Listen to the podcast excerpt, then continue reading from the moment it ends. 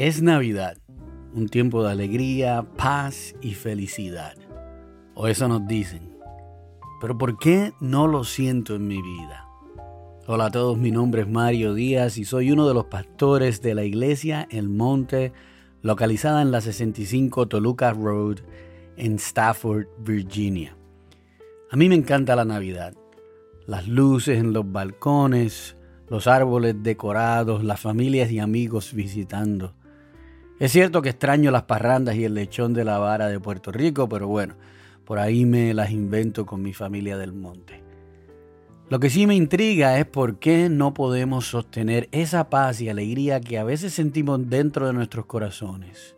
¿Por qué se nos escapa de las manos como arena entre nuestros dedos? ¿Será que podemos hacer algo para minimizar la inestabilidad emocional de nuestros corazones? Yo creo que sí. Si pudiéramos lograr entender mejor nuestra humanidad y descubrir nuestro propósito, esto estabilizaría nuestra perspectiva de manera que la fe y la esperanza nos servirían de ese aliento espiritual continuo que podría cambiar tu vida.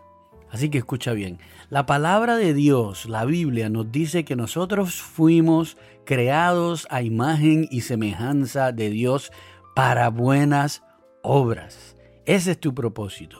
Lo puedes leer en el primer capítulo de Génesis y en Efesios 2.10. Tú fuiste creado para buenas obras. Así que nosotros somos obreros, productores, servidores. Por eso es que se dice por ahí, hemos descubierto que es mejor dar que recibir. Claro que sí, porque dar concuerda mejor con nuestra naturaleza, con el hecho de que fuimos creados para buenas obras. Pero es cierto, nosotros pecamos y nos alejamos de ese propósito de Dios para con nosotros. Así que nuestra visión no es clara y esto complica las cosas un poco. En 1 Corintios 13, 12 la palabra nos dice que ahora vemos todo de manera imperfecta como reflejos desconcertantes, nos dice. Pero luego veremos todo con perfecta claridad. Todo lo que ahora conocemos es parcial e incompleto, pero luego conoceré todo por completo, tal como Dios ya me conoce a mí completamente. Esa es la esperanza en la que puedes descansar hoy. La Navidad nos recuerda no tan solo un niño en el pesebre, sino también un Salvador en la cruz. Ese niño Jesús también tenía su propósito. Él vino a pagar por tu pecado y el mío. Fue crucificado y enterrado, pero resucitó al tercer día, abriéndonos el camino al Padre, para que donde Él está, nosotros podamos morar también en ese día.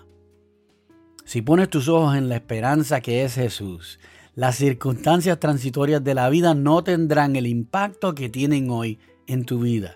Tus circunstancias no te definen. Tu pasado no te define. Si pones tu fe en Cristo, esta Navidad hay una promesa, una esperanza que nada ni nadie te puede quitar. Mira cómo lo dice Primera de Juan 3:2. Queridos amigos, ya somos hijos de Dios pero Él todavía no nos ha mostrado lo que seremos cuando Cristo venga. Pero sí sabemos que seremos como Él, porque lo veremos tal como Él es. Esa es la buena noticia. Todo lo que te está trayendo ansiedad ahora mismo en tu vida va a pasar. Tú vas a vencer. Tú puedes sobrepasarlo. No pierdas la esperanza.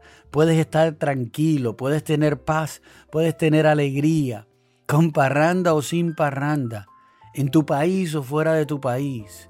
Cristo vive y reina.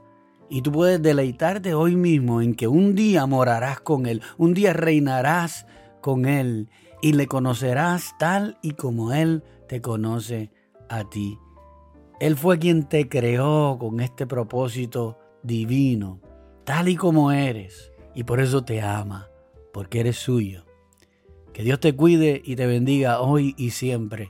Y te invito a compartir con nosotros en la Iglesia del Monte todos los domingos a las 2 de la tarde en la 65 Toluca Road en Stafford, Virginia. Me encantaría conocerte, y poder estrechar tu mano. Para más información puedes visitar nuestra página de Facebook y Monte Ararat, todo así una palabra, y Monte Ararat, Iglesia Monte Ararat en Stafford, Virginia. Bendiciones.